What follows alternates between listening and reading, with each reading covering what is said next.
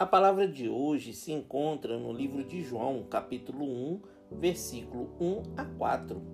No princípio era a palavra, e a palavra estava com Deus, e a palavra era Deus. Ele, a palavra, estava no princípio com Deus.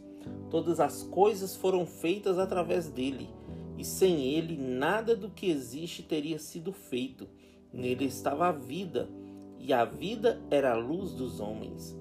Olá, irmãos, que a paz do Senhor esteja contigo em mais uma semana. João nos revela hoje a palavra que se fez carne. Esta palavra estava no princípio de tudo com Deus, e todas as coisas foram feitas através de seu poder.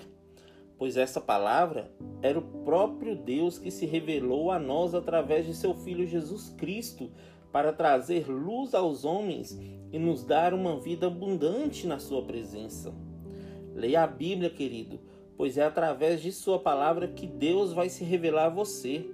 Esta palavra é luz, é vida e é nosso alimento diário que nos fortalece diante das dificuldades.